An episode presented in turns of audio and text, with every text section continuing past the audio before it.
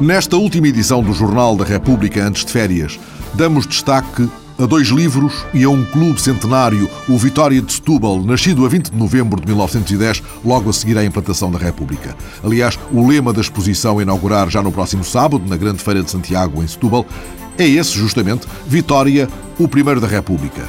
Adiante visitaremos a Sala de Troféus e escutaremos as histórias de um clube centenário. Agora folheamos dois livros acabados de chegar às livrarias. Um desses livros, que há de merecer em setembro uma conversa mais demorada, é a biografia de Afonso Costa, da autoria de Felipe Ribeiro de Menezes, professor no Departamento de História da Universidade Nacional da Irlanda. O livro traça em pouco mais de 200 páginas o percurso daquele que haveria de se tornar a figura mais importante da Primeira República, durante a qual liderou três governos. A edição desta obra, pela Texto Editores, é um acontecimento com a particularidade de corresponder a uma tradução que chega antes do original. O que acontece é que o original, publicado pela editora House em, em, Londres, faz parte de uma coleção chamada Makers of the Modern World, que se dedica aos presidentes de delegação à Conferência de Paz uh, em Paris em 1919. Foi o caso do Afonso Costa. Foi o caso do Afonso Costa. Por acaso, quando me contactaram para participar nesta série, convidaram-me para fazer uma biografia, ou para escrever a biografia de Egas Muniz, que foi o primeiro presidente de delegação portuguesa, e eu expliquei que Egas Muniz tinha estado presente no início e que de facto tinha estado presente até março, mas que não era ele, não foi ele a assinar o tratado em nome de Portugal e que Afonso Costa é uma figura mais importante em termos, de, de, pelo menos, da história política portuguesa do que Egas Muniz. Sendo que parece haver uma espécie de grande hum, zona de sombra em relação a Afonso Costa, desde Oliveira Marques, que ninguém se atreve a, a uma obra, pelo menos, de grande fôlego em relação a esta figura tão marcante, a mais importante da Primeira República, que, é, que assume também essa importância. Sim, eu acho que seria quase impossível negar-lhe essa importância e, e negar-lhe, chamemos o título de figura mais marcante da Primeira República. Tem havido muito interesse sobre Sidónio Pais, são várias as biografias e os estudos sobre Sidónio Pais. Afonso Costa, não.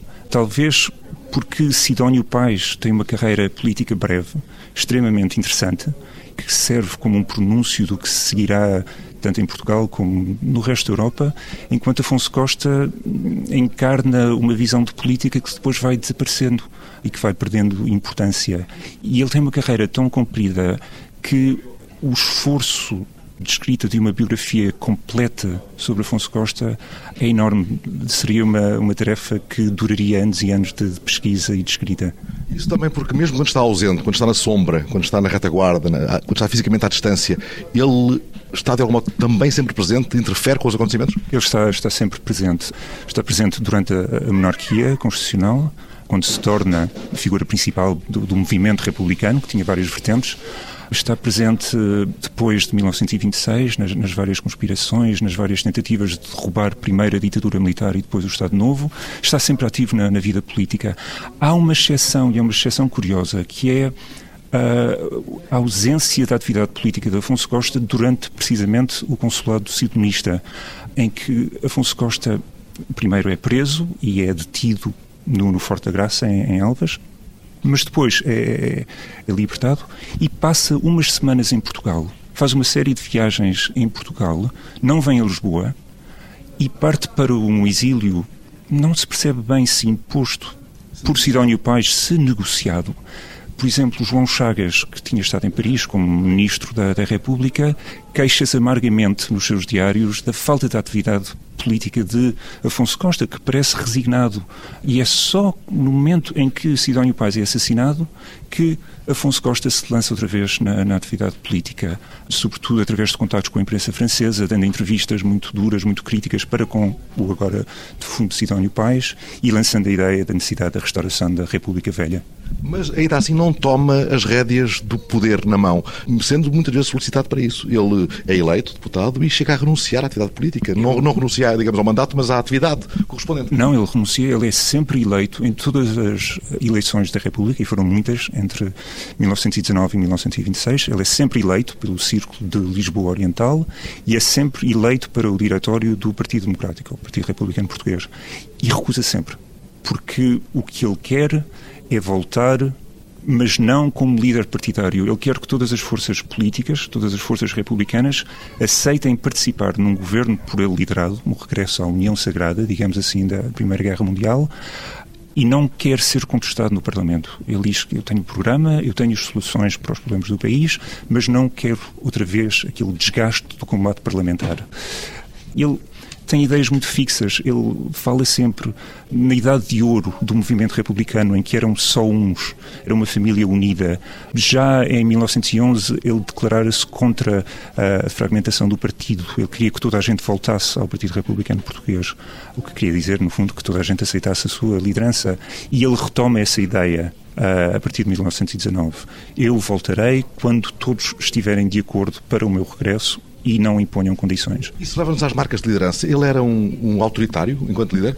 Era, era extremamente autoritário e tinha uma característica. Ele dizia sempre que o que fazia, o que estava a fazer, as medidas que estavam a tomar, não eram da sua autoria, eram impostas pela consciência republicana, pela consciência popular. Ele até, por exemplo, em 1911, é contra eleições. Ele é a favor da continuação da obra do governo provisório, porque diz este governo está a fazer república, este governo está a agir de forma a construir o regime republicano e a tornar impossível o regresso à monarquia. E dota-se ou, ou tenta dotar-se de um poder suprapolítico, um poder que lhe vem até da história, do progresso, da marcha para a República e a consolidação da República. Mas, curiosamente, nesse governo provisório, ele não escolhe, podendo talvez fazê-lo para si, o papel de chefe de governo. Uh, entrega ao Teófilo Braga, homem já idoso, respeitado, mas idoso, e escolhe uma pasta aparentemente mais uh, secundária eu sublinho aparentemente, porque creio que só aparentemente é que esta pasta não é decisiva naquele momento. Claro, ele torna-se Ministro da Justiça uh, e ele, claro, era professor de Direito, era o advogado mais conceituado na, na, na Praça Portuguesa da altura, gabava-se frequentemente do movimento dos seus escritórios em, em, Lisboa e no Porto, que lhe permitiam ter automóvel, que era uma coisa quase uh, não vista em, em, Portugal, que alguém que, que, trabalhasse dessa forma pudesse ter automóvel na altura. Uh, anota nos seus diários, quando está preso, momento, que manda vir comida do Tavares, por exemplo. Exatamente. Há, há uma célebre refeição que em 1908, quando ele está preso em Lisboa, que se não me engano é um linguado frito, um bife de vitela, vinho colares, queijo da serra, que é natural em Afonso Costa, sendo ele uh, nascido em Ceia, e uma laranja, uma tangerina e uma banana. É, é uma coisa assim, mas, mas vem-lhe tudo do Tavares e de uma loja que não sei se ainda existe, que é o Rendezvous de Gourmet, vem-lhe bolachas de água e sal para acompanhar o, o queijo da serra. Este homem que dispõe deste aparato, desta cenografia, digamos, mesmo quando está detido, que é uma marca de poder, não apenas poder económico, mas de poder, eh, tucur, eh, este homem põe-se num lugar aparentemente secundário. Mas aquela era a pasta de todas as decisões, porque o que é decisivo é joga-se ali, naquele claro. Ministério. É, há, há, não só a revisão de vários códigos uh, que ele põe em marcha, mas há sobretudo o ataque à Igreja Católica. Isso é, é, é o momento determinante dessa campanha, que culmina com a lei da separação da, do Estado e da Igreja. Mas até esse ponto tinha havido toda uma série de medidas, a expulsão dos jesuítas, e, sendo a mais importante, em que ele mostra que a República está para ficar, que está a lidar com a Igreja Católica, que era, dizia ele, o principal suporte da, da, instituição monárquica. E não são só as leis que ele introduz, que ele decreta nesse governo provisório, mas é até a forma em que ele o faz. Ele, ele naqueles primeiros dias de outubro de 1910, ele parece querer humilhar figuras clericais, as entrevistas ao cardeal patriarca de Lisboa. Ele vai de convento a convento a interrogar pessoas, sempre seguido da imprensa que lhe é fiel, e faz isto às três, às quatro da manhã. Ele chama, acorda pessoas e diz o que é que você faz, o que é que você não faz. Você tem que ir para a Espanha, você pode ficar. Ele é quase um, um anjo vingador da consciência republicana a impor as novas leis e, e os novos costumes à Igreja Católica. Ele que, todavia, está à sombra nos acontecimentos do 5 de outubro. O que é também interpretado com alguma ambiguidade por muita gente, não se percebe muito bem se isso releva de alguma falta de coragem física paralela à coragem intelectual que ele tinha, sem dúvida. A questão da coragem física de Afonso Costa é, é muito interessante. Havia sempre queixas de outros republicanos a esse respeito. No 5 de outubro, se não me engano, ele está refugiado no Hotel Avenida Palace e diz João Chagas que ele tinha comprado uma passagem no navio que estava no, no, no Tejo para poder fugir o mais rapidamente possível se as coisas corressem mal. Ele também não participa no, no 14 de maio de 1915, não participa porque está em, em Paris na, na, luta contra a monarquia do Norte. Ele não é um revolucionário, ele é alguém que se aproveita das revoluções feitas pelos outros. É? E antes do 5 de outubro, a ação dele é a ação de quem dá a cara, apesar de tudo, ainda que noutras trincheiras. Como primitivo, como tribuno, ele é um dos, dos eleitos antes do 5 de outubro e tem uma ação combativa no, no Parlamento. Sim, é, aí está, eu acho, a contraprova, porque a acusação de, de alguma até de cobardia que é feita tantas vezes por inimigos políticos, sejam eles republicanos ou não, não se coaduna com a ação de Afonso Costa antes de 1910, seja no Parlamento, em que ele, uma altura famosa, diz que por muito menos do que isto, que era a questão da lista civil, rodou a cabeça de Luís XVI no cadafalso. Ah, mostra alguma coragem e também toda uma série de duelos e de confrontos físicos em que ele se envolve que ajuda a construir a imagem de um homem que, que tem grande capacidade intelectual, mas que quando é preciso está disposto a bater-se com os seus punhos. Por isso há uma, há uma contradição aí. Ele, a partir de 1910, torna-se mais cauteloso com a sua pessoa. Os diferentes registros, os diferentes estilos de uma intervenção política antes e depois da implantação da República na biografia biografia de Afonso Costa, da autoria de Filipe Ribeiro de Menezes, que acaba de chegar às livrarias com o selo da Texto Editores. Outro livro editado por estes dias, O Relato Secreto da Implantação da República, feito pelos maçons e carbonários.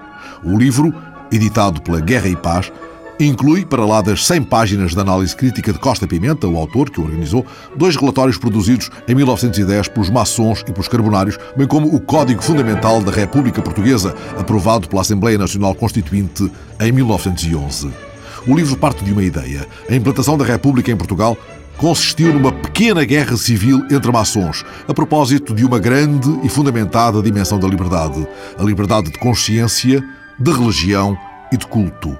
O que estava em causa, José Costa Pimenta, era afinal o artigo 6 da Carta Constitucional. Exato, exato.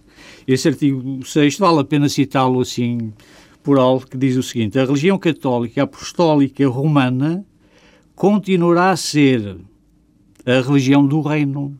E diz mais: todas as outras religiões serão permitidas a estrangeiros, não a portugueses, a estrangeiros, eh, com o seu culto doméstico, isto é, em casa, em particular, e em casas para isso destinadas, mas sem forma alguma exterior do templo.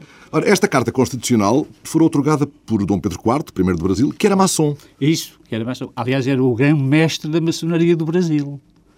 E foi iniciado o maçom no Brasil, eh, precisamente com o propósito de proclamar a independência. Eu não abordo a história do Brasil propriamente, mas ele otorgou essa carta e, naturalmente, essa carta já estava digamos, impregnada dos valores da maçonaria. E essa é uma das razões porque o senhor diz que, que, se tratou de uma guerra civil entre maçons ou há mais argumentos para sustentar essa ideia? Há mais argumentos. O pessoal, os ministros, eram todos, ou uma grande parte, digamos assim, os parlamentares da altura, eram uma grande parte filiados na maçonaria. E os membros da família, o rei, Dom Carlos, Dom Luís, naturalmente Dom Pedro, mas o rei depois, Dom Manuel, eram todos membros da maçonaria. Quer dizer, nem todos os maçons estavam de acordo que se mantivesse, naquele momento, na virada do século, digamos assim, que se mantivesse esse despotismo religioso e político, mas sobretudo o despotismo religioso, a não separação da Igreja Católica do Estado. Queriam, os maçons queriam isso. Incluindo alguns no campo monárquico? Sim, sim, incluindo alguns no campo monárquico. Aliás, o grande obreiro, digamos assim, por utilizar uma terminologia um pouco maçónica, o grande obreiro da implantação da República, ele chega a dizer que não contava muito ser uma monarquia, uma república, o que contava eram os princípios, diz Magalhães Lima, que é essa pessoa a que eu me refiro. É ele que decide avançar para isto que chama na sua investigação guerra civil entre maçons? Ou os acontecimentos evoluem de tal modo que não é possível travar já essa, essa inevitabilidade? É ele, é ele que está por trás disso, porque ele formula para fazer uma implantação da República ou quer que seja, é preciso ideias. E então Magalhães Lima tem as ideias, formula as ideias, umas da maçonaria, mas que ele desenvolve durante uns 30 anos, décadas, ele desenvolve as ideias acerca da necessidade de separar a Igreja do Estado, a Igreja Católica Apostólica Romana, como ele diz, do Estado, que era uma coisa que nos outros países já se fazia. E Portugal era um bocado objeto de chacota, e mesmo a maçonaria portuguesa um bocado objeto de chacota, por não ter progredido naquela altura já ao ponto de fazer essa separação. Ora, se havia tão poucas repúblicas na Europa à época, era objeto de chacota da própria família monárquica pela Europa Isso, fora. Porque há quem diga, o, o Dr. Magalhães Lima também diz que, por exemplo, a Inglaterra não é, isto é lançado também veio dizer isto, não, é uma, não existem hoje repúblicas genuínas há repúblicas hereditárias, porque os princípios são todos republicanos no sentido da, da liberdade, da igualdade, da fraternidade e precisamente da liberdade de consciência e da religião e do culto. Esta guerra civil eh, poderia ter sido evitada? Posso, posso, posso esclarecer? A guerra civil, quer dizer, é um, pronto, é um conflito entre as pessoas que detêm o poder, uns que detêm e outros que querem assumir o poder com outros princípios, com a realização de outros princípios. E como estavam no poder eram todos maçons, conforme os historiadores admitem isso, e com por trás da implantação do novo poder também era maçons, então é um conflito entre maçons, mas não há nada de extraordinário, não, não, foi uma coisa necessária, porque não havia outra maneira, não, é? não havia maneira de, por exemplo, nas lojas maçons, se votar isso e se chegar a um acordo, não havia maneira Contudo, esta guerra civil, esta pequena guerra civil, como lhe chamou, poderia ter sido evitada como aliás alvitrou Machado Santos, se o rei ele, ele, diz voluntariamente trocasse a coroa por um chapéu presidencial. Enfim, isto era impensável também. Claro, quer dizer, um rei, o próprio rei implantaria o próprio regime, era capaz de ser um bocado mais. Mas apesar disso, em 1870 e poucos, o doutor Magalhães Lima, na altura não era grande mestre do Grande Oriente Lusitano, mas o doutor Magalhães Lima fez um requerimento no tempo do... Dom Luís ainda. O Dom Luís fez um requerimento a pedir-lhe, oh, faça o favor de se ir embora que nós prescindimos dos seus serviços e tal queriam implantar já nessa altura a República. Era um meio muito pacífico, mas esse requerimento não foi deferido, não é? Não, não, não, teve, não teve, andamento. Não teve andamento nem desse rei, Dom Luís I, nem dos seus sucessores. Claro, isto não fazia sentido. O papel da maçonaria é claro com a criação da, da Comissão de Resistência em junho de 1910, mas contudo, o destino do artigo 6 segundo a sua investigação, é o que está em causa, é a questão central. Sim, penso que sim. Estava traçado já desde 1908 no primeiro Congresso Nacional do Livre Pensamento. Aí também Magalhães Lima tem um papel decisivo. Tem sim, porque ele próprio, há uma comissão que é eleita, uma comissão executiva, e tem várias tarefas, e uma dessas tarefas era pugnar pela revogação desse artigo. Em linguagem, digamos, política, técnica política, era a revogação do despotismo religioso e político, precisamente. Portanto, ou seja, a implantação de um regime de liberdade da consciência, da religião e do culto, que era, no fundo, o que estava aqui em causa. Porque os maçons e outros, eh, quando eram eleitos para o Parlamento, eles próprios prestavam um juramento de fidelidade à Constituição e que se mantinham na fórmula do, digamos, do juramento e que se obrigavam, comprometiam, obrigavam, juravam isso, a manter a religião católica apostólica romana como religião do Estado, que era um juramento praticamente contra a consciência deles, que eles queriam a liberdade da consciência então estavam a vincular-se a si mesmo e a outros, como que assumiam uma fachada, uma dupla vida, uma, digamos, pessoal e uma oficial com este juramento. Mas o juramento já não fazia sentido, precisamente porque já havia muita gente que discordava disso. E nesse caso, o que é que este livro traz de novo? Dois relatórios oficiais secretos. Não propriamente dois textos ocultos, produzidos em linguagem cifrada, mas dois documentos feitos para o interior da maçonaria, relatando o modo como os acontecimentos foram preparados e consumados. O primeiro relatório não tem a assinatura dos seus autores, mas tem um prefácio de Magalhães Lima. O que é que diz afinal o relatório? Que uma parte da maçonaria, porque isso é uma guerra civil entre maçons, o que acontece é que há maçons que estão divididos, ainda hoje, as pessoas dividem-se entre maçons partidários do princípio monárquico e indiferentes, é? e maçons eh, partidários do princípio republicano. Durante muito tempo, os primeiros, a classe dos maçons partidários do princípio monárquico, prevaleceram. Houve uma altura em que eh, fez maioria os maçons do adeptos do princípio republicano. E então, quando estes prevaleceram, é que se deu a implantação da República. Mas, quer dizer, mais, qualquer fosse o resultado, suponhamos que a, Revolução, digamos... Falhava. Falhava. Então, o que acontecia? Foram os maçons que mantiveram o regime, a monarquia. Vencia sempre. Vencia sempre, estavam dos lados, vencia sempre. Não eram os mesmos, com certeza que não eram os mesmos, eram os outros. Mas esta corrente vitoriosa é a corrente é maioritária no interior da maçonaria. Passou a ser, época. na época passou a ser passou a ser, quer dizer, no, no, aparelho em si passou a ser. Muitos eram indiferentes, não tinham nada, embora intimamente talvez concordassem com o, a revogação do artigo 6 porque não era só o artigo 6 era o, o artigo 6 da Constituição que estabelecia, digamos, a proibição dos portugueses de outra religião ou de pregarem outra religião. Havia também o Código Penal, o Código Penal que acompanhava isso tem lá, por exemplo, uma pena de 2 a 8 anos de prisão maior, que é um bocado pesado, não é? Para punir uma divergência com a religião oficial do Estado. Do Era Estado. um engulho já para a própria ação política da monarquia constitucional. Exatamente. Este relatório secreto uh, chegou a ser impresso em 1910, isso é inequívoco. É, é, é, há exemplares dele, foi Assim como, aliás, a maçonaria costuma imprimir os seus documentos, discursos internos, rituais, não estão é depois acessíveis com facilidade. É? Mas este, na altura, talvez tenha estado acessível com mais facilidade. Mas as mensagens do Grande Mestre são todas impressas e distribuídas internamente. Este livro traz-nos também o Código Fundamental da República, a Constituição aprovada em 1911. Por que é que sentiu necessidade de incluir também? Porque aí é a ordem jurídica. É? Aí é que estão os valores que os republicanos consideraram necessários por exemplo, um dos valores, logo no artigo 3 não é? É justamente a revogação do artigo 6 quer dizer, a consideração de uma doutrina totalmente oposta ao artigo 6 da Carta Constitucional que vigorou até essa data. Por exemplo, no artigo 3 não é? Logo no número 4 diz assim, a liberdade de consciência e de crença é inviolável. Isto, é, uma declaração, isto não existiu nunca. Vira tudo do avesso. Tudo, tudo ao contrário. Depois diz, o Estado reconhece a igualdade política e civil de todos os cultos e garante o exercício nos limites compatíveis com a ordem pública, as leis e os costumes, desde que não ofendam os princípios de direito público português. E depois ninguém pode ser perseguido por motivo da religião, nem perguntado sequer por autoridade acerca das crenças que professa. Ninguém pode, por motivo de opinião religiosa, ser privado de um direito ou isentar-se do cumprimento de qualquer dever cívico. E reparamos aqui que há um, um conjunto de normas poderosas, mas eh, extenso, e é relativamente extenso, acerca do artigo 6. É consagrar exatamente o No fundo é o... porque os maçons têm isso. Para haver progresso tem de haver liberdade em vários campos.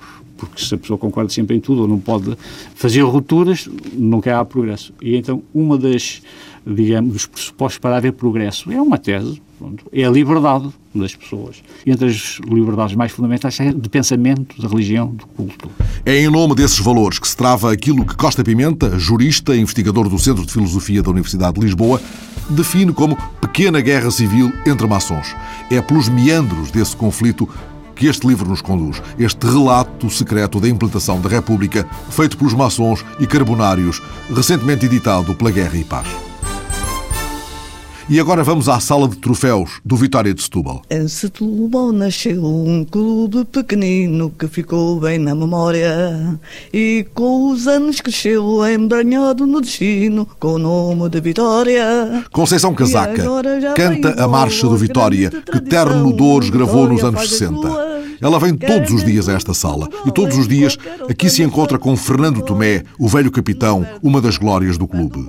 É aqui que, acompanhados por Isabel Vitor, diretora do Museu do Trabalho Michel Giacometti, eles recebem o Jornal da República, porque esta sala dos troféus é a casa da memória de um clube centenário, o primeiro clube desportivo surgido após a implantação da República. Foi a 20 de novembro de 1910 que ele surgiu ainda sob o nome Sport Vitória. Por isso, ele é a bandeira maior na exposição organizada pela Câmara de Setúbal e concebida por uma equipa coordenada por Isabel Vitor. A exposição dedicada ao Vitória o primeiro da República, é inaugurada já no próximo sábado, no início da Grande Feira de Santiago. Logo à entrada da exposição, há de estar a pauta original do hino do Vitória, composto em 1915 por Celestino Rosado Pinto, um grande músico de Setúbal, e que tem lugar de honra nesta sala dos troféus. É a pauta de um hino sem letra, Fernando Tomé, e presume-se que nunca foi gravado. Exatamente. Uh, e a única vez, desde que eu me conheço dentro deste clube, eh, a mesma foi tocada pela banda da Capricho no aniversário do Vitória. Portanto, para nós foi uma surpresa agradável, porque muita gente, 99% das pessoas, com certeza desconheciam que o Vitória tinha um hino. E realmente ele existe, mas uh, foi tocado pelo conhecimento que eu tenho, uma única vez, nem gravado está. Ora, é muito provável que, ao entrar na Feira de Santiago, o visitante seja surpreendido não apenas pela fadista Diolinda de Jesus, que lá há de estar a cantar a Marcha do Vitória, mas também pela banda da Sociedade Capricho Setubalense, interpretando o velho hino de 1915. Impõe-se eh, envolver a nossa Sociedade Capricho Setubalense, trazê-lo outra vez à luz, não é? Porque, no fundo, as pessoas perderam um bocadinho a memória deste hino. É, é, é evidente que, se calhar, outrora, e quando o clube nasceu, não havia uh, as marchas, havia realmente os hinos. E, precisamente, é que nós cantamos o nosso com muito orgulho, muita satisfação, o hino nacional. Até porque não também ser divulgado, porque é de justiça fazê-lo, porque também vai fazer 100 anos, o hino do Vitória. O hino só tem 95 anos, o Vitória tem 100. E esta data redonda deu outra dimensão ao projeto inicialmente pensado para o Museu do Trabalho, entretanto transposto para a Feira de Santiago. Sem dúvida, sem dúvida. Portanto, agora ele passa para o palco principal, para o pavilhão institucional da Feira de Santiago, que aliás assume este tema, uh, uh, Vitória, 100 anos, o primeiro da República. Porque é o primeiro clube da República. É verdade, é o primeiro grande clube fundado a seguir à República. O Vitória nasce em 20 de novembro de 1910, 45 dias depois da implantação da República. O clube nasceu com a designação Sport Vitória. Ele reúne desportistas e empreendedores de outros clubes, nomeadamente do Bonfim Futebol Clube e de outros clubes que existiam na cidade, e nasce realmente com essa dinâmica, já, já a chamar-se Vitória. Depois, na primeira Assembleia, em 5 de maio de 1911, por sugestão de Correia da Costa, eh, que é um escritor, um jornalista, um homem que depois, ele, não, ele nessa altura ainda não era isso, era muito jovem, ainda era um estudante, mas ele depois vem a ter um papel muito importante em Setúbal, ele também é um bibliófilo, chegou a ser vice-cônsul uh, em Espanha, uh, a biblioteca dele hoje faz parte de, do nosso Museu da Cidade, e então o Vitória passa a chamar-se Vitória Futebol Clube, ainda escrito à inglesa. Vitória de Setúbal, o primeiro da República. Isto quer dizer que o Vitória é não apenas o primeiro clube que nasce em Portugal após a implantação da República, mas que ele nasce imbuído da própria cultura republicana que marca muito nesses dias a sociedade setubalense. Não é por acaso que Setúbal tem o Congresso em 1909, Congresso Republicano, como se sabe que teve uma importância muito grande. Setúbal era uma cidade de grande força em termos industriais, era uma cidade onde o progresso eh, eh, era bem-vindo, porque realmente para que se desenvolvesse todo esse potencial conserveiro e todo esse potencial industrial, eh, era importante que Setúbal aderisse a esse, a esse progresso, a essa ideia de progresso, e portanto tudo leva a crer que este Vitória vem sendo uh, constituído já nesse, nesse caldo, nessa, nessa dinâmica. Até porque há uma relação muito forte que ainda hoje persiste entre a Câmara Municipal, entre as instituições do poder local e os promotores, que são os promotores empresariais, os promotores do desenvolvimento, os empreendedores locais, profundamente vinculados a essa ideia de progresso. Porque a nossa ideia inicial, para comemorar o centenário de, do Vitória, porque é um património da cidade, era fazer uma pequena exposição no museu que se chamava 100 anos, 100 fotografias, pegando exatamente nas fotografias do nosso arquivo Américo Ribeiro. Américo Ribeiro, ele próprio também uma figura emblemática de Setúbal. Aliás, não começava um evento em Setúbal sem a presença do Américo Ribeiro. Eu ainda o conheci e estivesse quem estivesse, por muito importante que fosse o acontecimento, esperava-se que chegasse o Américo Ribeiro, porque havia uma ideia, a consciência de que eh, iria ficar para a história se o Américo Ribeiro aparecesse a fotografar. Então, esse arquivo é um arquivo fantástico, tem centenas eh, de fotografias sobre a temática do Vitória, o Vitória na relação com a cidade, o Vitória na, no, e os jogos, toda a glória, todo, enfim, enfim, a importância deste clube. E então a ideia inicial era fazer isto: era criar eh, com os nossos voluntários todo um trabalho de descoberta das histórias para além das quatro linhas da fotografia. E com a nova dimensão criada pelas circunstâncias, temos à mesma essas 100 fotografias e muito mais. Sim. Mais narrativas. Mais narrativas, sobretudo. Portanto, tivemos que remodelar, reformular o conceito expositivo e de comunicação, porque agora vamos, a exposição agora vai ser na maior feira, que é uma feira eh, das maiores deste país, a Feira de Santiago em Setúbal, que leva milhares de pessoas, é um ponto de encontro onde festivo e, e também de informação, um ponto, um lugar de cultura que traz milhares de pessoas a Setúbal, não é? E portanto aí a dinâmica teve que ser outra. Entram essas fotografias do Américo Ribeiro, também entram fotografias recentes, nomeadamente sobre a, a taça Carlsberg. O troféu que foi vencido pelo Vitória, a primeira taça da Liga. E as três taças de Portugal, portanto, vamos ter uh, esses grandes troféus, vamos ter a taça recompensa, que é uma taça que nenhum clube, penso, que nenhum clube uh, do mundo tem. Fernando Tomé, a taça recompensa é esta que está aqui ao nosso lado, esta grande, estamos aqui a falar na sala dos troféus. Porquê é que esta recompensa mais os vitorianos do que as outras? Porque tem a sua história e ela é contada muito rapidamente. Em 53, 54, nessa época, o Vitória foi finalista da taça com o Sporting. O Sporting tinha encetado conversações para fazer uma digressão à África partindo no dia a seguir. Quer isto dizer na segunda-feira. Só que, na verdade, os regulamentos da Federação diziam se uma final estivesse empatada, teria que haver uma finalíssima oito dias depois. É evidente que o Sporting, ao assumir o compromisso de deslocar à África, não o poderia fazer porque não estava cá. Portanto, alguém saberia todo esse percurso que seria fazer em relação ao Sporting. Eh, Estou-me a referir muito propriamente à equipa de arbitragem, do qual o terceiro gol eh, do Sporting é obtido de uma maneira escandalosa, em fora de jogo nítido, e só quem não viu realmente foi o árbitro e um dos auxiliares.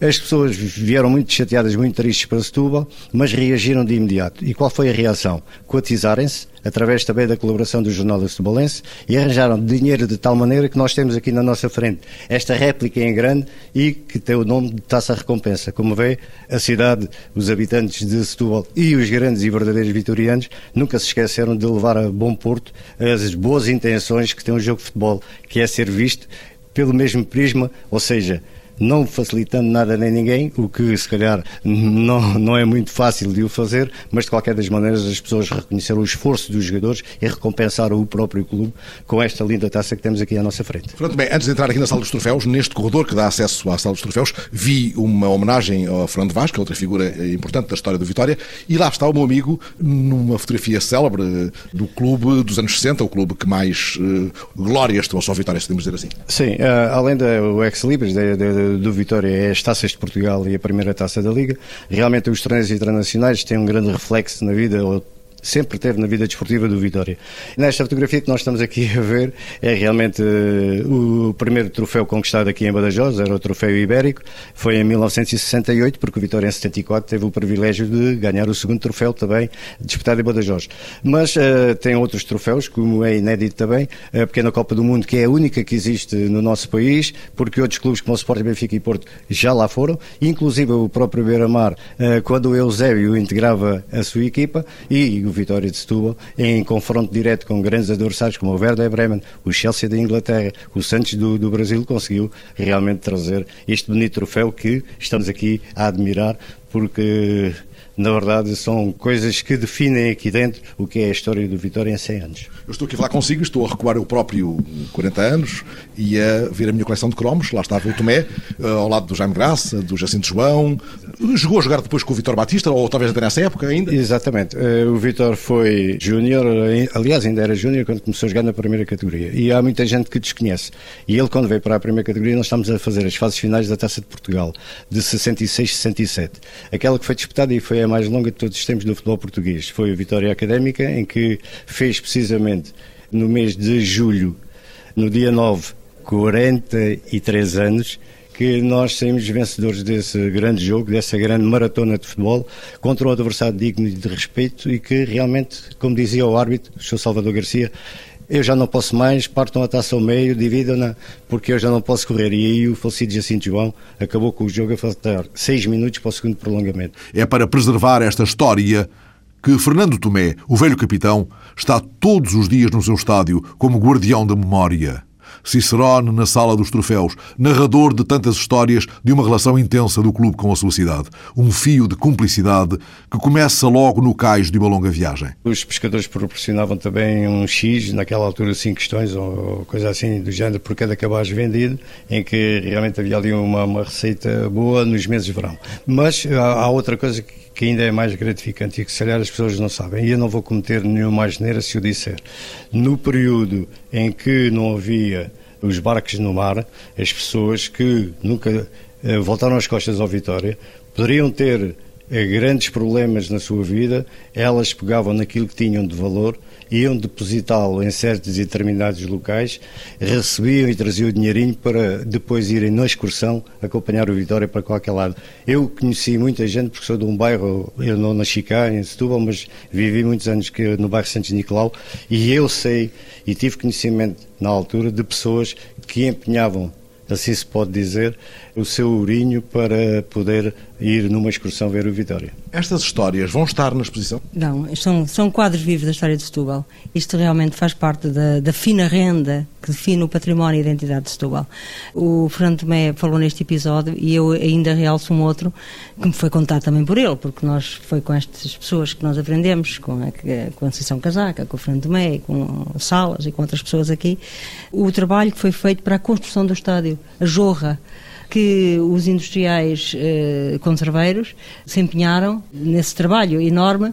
Eh, a jorra era uma terra, não é? Exatamente, que... que se tinha que buscar e trazer para a construção do próprio relevado, porque foi uma das primeiras coisas a ser construída foi o relevado, depois é que veio tudo o resto é, à sua volta e reforçando aquilo que a doutora está a dizer, eu tive um familiar, neste caso o meu falecido sogro, que era comprador e vendedor de peixe na lota e que pôs à disposição de Vitória a sua caminhoneta para fazer esse transporte. Portanto, houve muita gente que trabalhou graciosamente em prol daquilo que nós, onde estamos, aqui na sala de troféus, e que estamos por baixo realmente de uma bancada central onde está aqui o esforço de muita gente, de muitos vitorianos e não só porque houve muita gente, muita gente a dar o seu contributo para que este Estado nascesse e crescesse da forma e da maneira como foi há 47 para 48 anos. Viu o jogo inaugural da Conceição? Vi, sim, senhor. E que também ajudou a construir. Ajudou a construir? Ajudei, sim, senhor. Com, com 18 anos, fazia lacinhos para, na semana seguinte, ir, ao, ir pescar aos, aos cavaleiros qualquer coisinha para a Vitória. No, do Américo está a história de uma cidade a construir um estádio.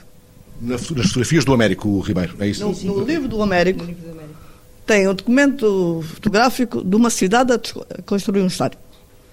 Não foi só o jogo, foi este trabalho. Foi os conserveiros a dar o seu dia de graça, vivendo numa cidade que mais pobre, mas muito mais pobre do que hoje, não tem comparação. E dava o seu dia de graça ao Vitória, de tal maneira que hoje eu tenho até uma amiga que tem, enfim, o seu grau de instrução mínimo, mas na cabeça dela não cabe que o Vitória saia daqui. Porque isto foi ajudado por ela e por outros e é do Vitória. Daqui, deste estado. Daqui, deste estado. Porque depois a questão de sair daqui, não é? Antes de, do jogo inaugural, neste estádio do Bonfim, a que a senhora assistiu com 18 anos, há 40 e tal anos, há 47, a senhora ia ver o jogo aonde? Ao Campo dos Arcos. Desde quando é que ia ao Campo dos Arcos? Desde pequenina, com o meu pai, que desde que foi atleta deste clube, almoçava e jantava no Vitória, a ver o Vitória treinar.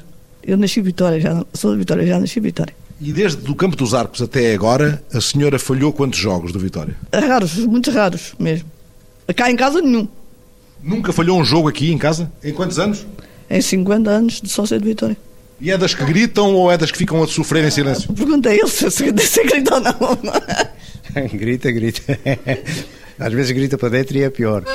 No próximo sábado, os gritos de alegria de Conceição talvez encham a Feira de Santiago. Se ouvirem alguém a cantar a Marcha do Vitória, o primeiro da República, pode muito bem ser ela.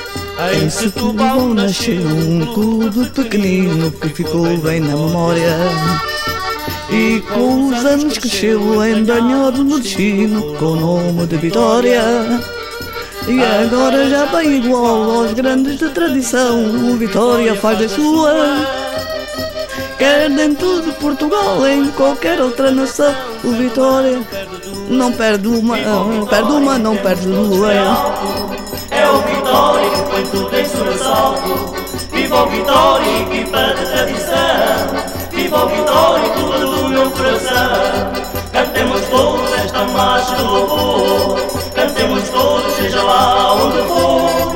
Viva o Vitória que nos faz criar glória. Gritemos todos bem alto, gritemos viva o Vitória. Vitória tens o bairrismo, adeptos do coração que te sabem proteger. Ganhando com brilhantismo, jogando com correção, tu também sabes perder. Quando em dias de final, se chegares à vitória, és por todos saudado. Equipa de Portugal, és a honra e a glória desta cidade do Sado. Viva o Vitória e temos todos bem alto. É o Vitória que põe tudo em sobressalto. Viva o Vitória, equipa de tradição. Viva o Vitória, clube do meu coração. Cantemos todos esta marcha de louvor. Cantemos todos, seja lá onde for. Viva o Vitória que nos faz que é a glória. Gritemos todos bem alto. Gritemos viva o Vitória. Viva o Vitória, gritemos todos bem alto. É o Vitória que põe tudo em sobressalto. Viva o Vitória, equipa de tradição. Viva o Vitória, clube do meu coração. Marcha de louvor. Cantemos todos, seja lá onde for. Viva o Vitória que nos faz que é a glória. Gritemos todos bem alto. Gritemos viva